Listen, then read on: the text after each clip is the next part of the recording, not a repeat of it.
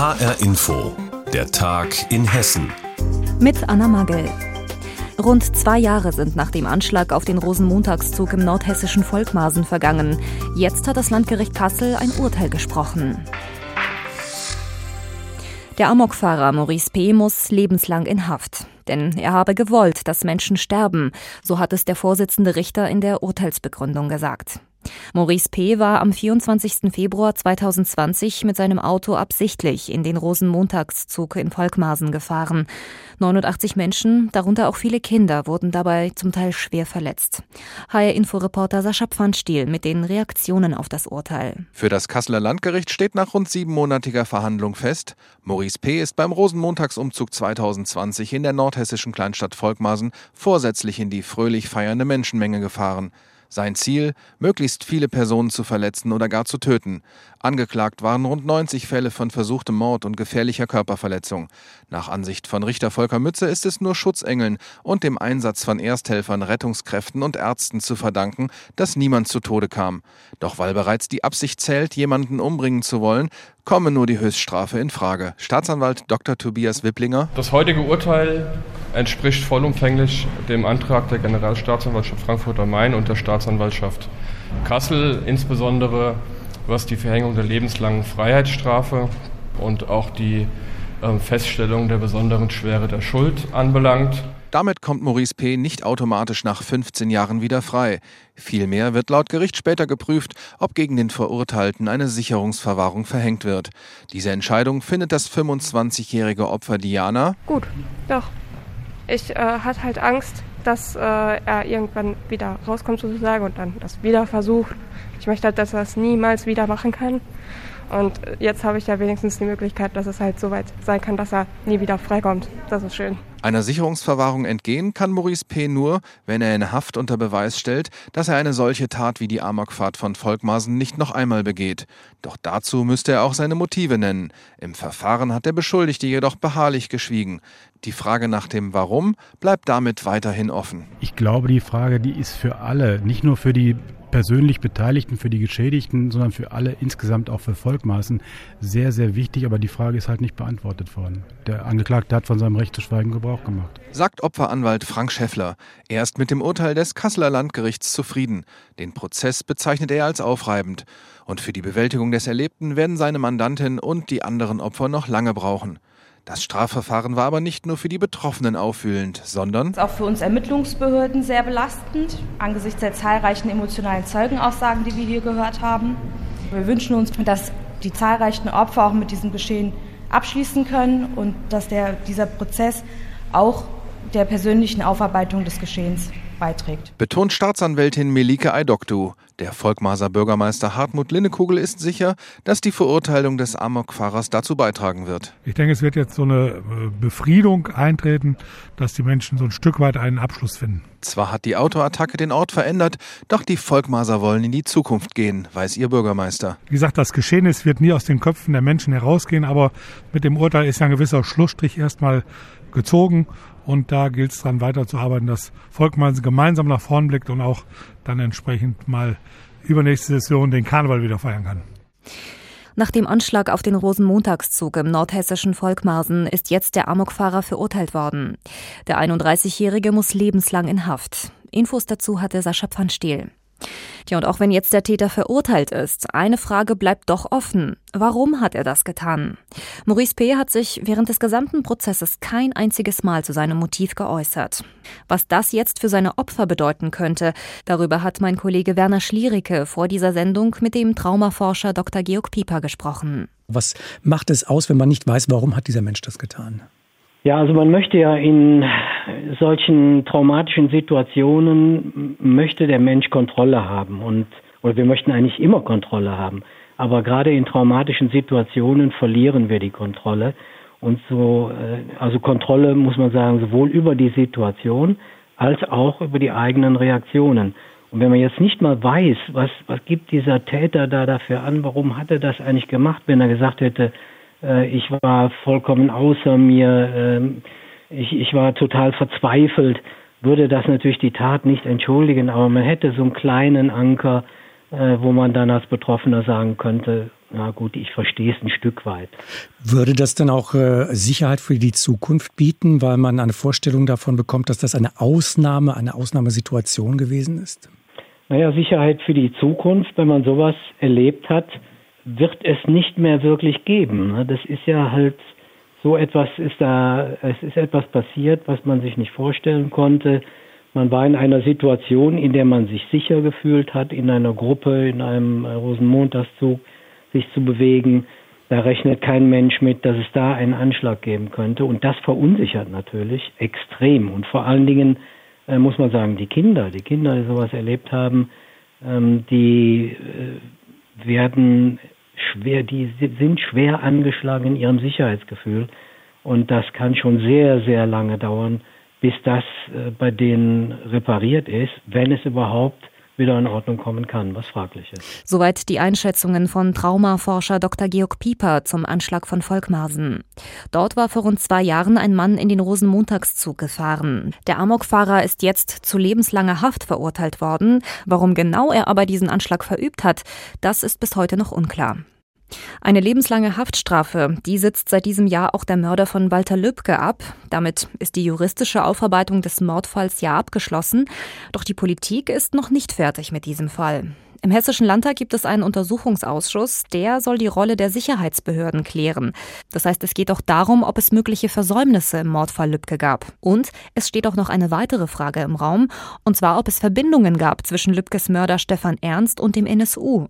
Zu welchen Ergebnissen der Untersuchungsausschuss bisher gekommen ist, berichtet unser landespolitischer Korrespondent Andreas Meyer-Feist. Die einen kommen fast schon schüchtern, die anderen locker. So war es diesmal. Ein Mitvierziger aus dem Bundeskriminalamt in Jeanshemd und Pullover nahm Platz auf dem Einzelbänkchen in der ersten Reihe mit dem kleinen Schildchen Zeuge. Ausschusschef Christian Heinz belehrte ihn freundlich, dass es nur um seine eigenen Erkenntnisse geht und nicht um Dinge vom Hörensagen, dass man bei einer Geheimsache gerne in einen abhörsicheren Nebenraum umziehen könne. Auch für den parlamentarischen Geschäftsführer der CDU-Fraktion Holger Bellino ging es um mögliche Gemeinsamkeiten zwischen dem Lübcke-Mord und den NSU-Verbrechen. Auch hier gab es einen Tatort in Nordhessen. Ermordet wurde der Betreiber eines Internetcafés in Kassel, der letzte Mord in der Todesserie der NSU. Denn das ist natürlich auch ein wesentliches Momentum. Gab es dort Verbindungen, gibt es dort Verbindungen auch heute noch? Nicht zwischen den beiden und den anderen, sondern halt generell in dieser rechtsextremen Szene. Das ist äh, von entscheidender Bedeutung. Genau dazu hatte der BKA-Beamte jahrelang mit seinem Team recherchieren können und tut es weiter. Eine Seltenheit, denn im Ausschuss hatte man inzwischen auch erfahren, dass das Personal in den Sicherheitsbehörden oft wechselt und viele Informationen wohl nicht immer systematisch weitergegeben werden.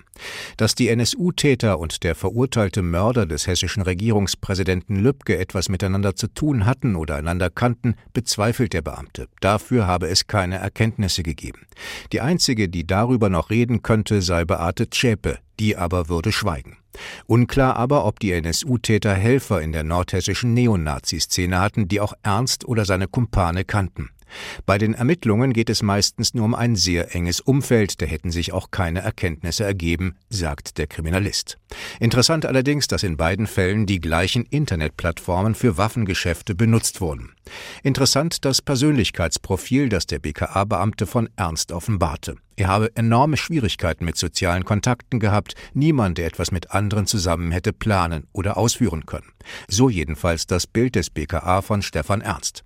Für den SPD-Fraktionschef Günter Rudolph bleiben viele Fragen ungeklärt. Zum Beispiel, ob der NSU Helfer in Nordhessen hatte, die auch Stefan Ernst kannten, und was das Bundeskriminalamt vom Agenten des Landesverfassungsschutzes Temme wusste, der sich genau zur Tatzeit am Tatort des letzten NSU-Mordes in Kassel aufgehalten hatte. Wir wollen lückenlose Aufklärung und in der Arbeit wollen wir nicht behindert werden. Es gibt schon noch ein paar Hinweise, äh, dass man das Verfahren auch äh, leichter machen könnte, wenn es um das Thema Akteneinsicht geht.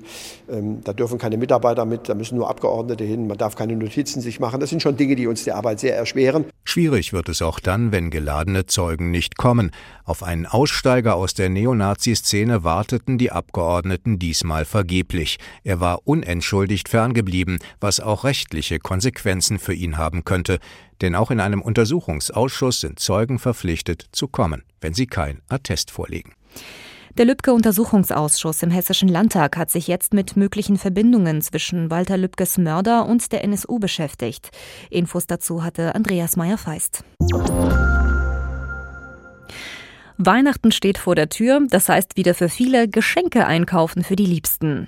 Doch in diesem Jahr könnte der Spaß am Weihnachtsshopping getrübt werden. Nicht nur wegen der Corona-Pandemie, sondern vor allem auch wegen der Inflation. Denn die steigt und steigt und das heißt, unser Geld wird immer weniger wert und wir können davon immer weniger kaufen.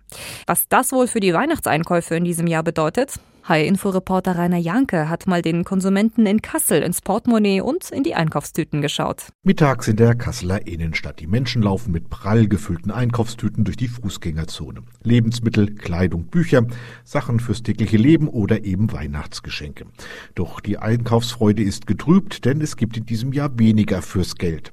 Es kostet alles mehr, ja, aber uns bleibt uns ja nichts anderes übrig. Wir müssen von irgendwas leben. Deswegen muss man halt Essen, Getränke und solche Sachen kaufen. Und bei anderen Sachen äh, schränkt man sich halt einfach äh, ein wenig ein. Auch diese ältere Dame ist gerade beim Geschenkekauf für die Enkelkinder. Sie sieht die hohen Preise eher pragmatisch. Ich habe mein Budget, das ist jedes Jahr das gleiche. Und dann entweder gibt es das Geld und die Kinder können sich selber was aussuchen oder es gibt einen Gutschein oder wenn sie Wünsche haben, wird das gekauft in der Form, wie wir das jedes Jahr halten. Also ich gucke nicht, ob das teurer geworden ist. Also ich richte mich danach, was ich im Portemonnaie habe. Andere müssen mit jedem Cent rechnen und da wird der Einkauf dieser Tage zum Problem. Lebensmittel sind teurer geworden und so die Kleidung eigentlich auch, ne? Alles, alles, alles. Eigentlich kann man sagen alles. Und doch hat diese Seniorin auch ein wenig Verständnis für die Preisexplosion, denn auch der Erzeuger will ja schließlich leben, sagt sie. Die Butter ist sehr teuer geworden. Jetzt muss man aber dazu sagen, der Landwirt hat auch seine Unkosten. Und es wird immer mehr und immer mehr. Also müssen wir es ja bezahlen. Hinzu kommen die Lebenshaltungskosten. So sind etwa die Strompreise durch die Decke gegangen. Und das hat für diese ältere Dame praktische Konsequenzen. Ich habe eine hohe Nachzahlung bekommen, weil ich fast jeden Tag stundenlang mein Heizkissen anhatte. Also fällt das jetzt bei mir flach. Es sind an diesem Tag aber nicht nur Frauen unterwegs. Ein Mann gesellt sich zu uns und bei ihm kommt beim Thema hohe Preise natürlich ein ganz spezielles Thema auf den Tisch. Sprit ist natürlich ein ganz schwieriges Thema. Das sind sowieso Preise, die kein Mensch versteht, auch nicht hinterblicken kann. Morgens um 8 ist der Preis bei 1,50, mittags um 12 bei 1,70. Wer will das noch verstehen? Eine andere Frau sieht die ganze Preisentwicklung praktisch und verzichtet einfach in diesem Jahr auf Weihnachtsgeschenke. Wenn ich jetzt kleine Kinder hätte, dann brauchen wir darüber nicht reden. Ne? Also ohne Weihnachtsgeschenke. Von daher, wir sind groß erwachsen. Meiner ist 24, der freut sich über Geld am meisten. Und dann kann er das nach Weihnachten kaufen, was er haben möchte. Am Ende wird wohl jeder von uns in diesem Jahr ein wenig tiefer in die Tasche greifen müssen, wenn er seinen Lieben zum Fest etwas Gutes tun will. Und dafür muss dann der eine oder andere auch ein bisschen Verzicht üben. Dann gehe ich eben mal einmal weniger essen und dann spare ich eben das ein. Ich möchte meinen Enkeln was Gutes tun. Was sie sich wünschen, sollen sie auch bekommen. Die Weihnachtseinkäufe werden in diesem Jahr teurer und nicht nur die, auch die Lebenshaltungskosten steigen, weil die Inflation auf einem Rekordhoch ist. Wie die Verbraucher in Kassel damit umgehen, das hat Nordhessen-Reporter Rainer Janke nachgefragt. Und das war der Tag in Hessen mit Anna Magel. Die Sendung gibt es auch als Podcast auf hrinforadio.de.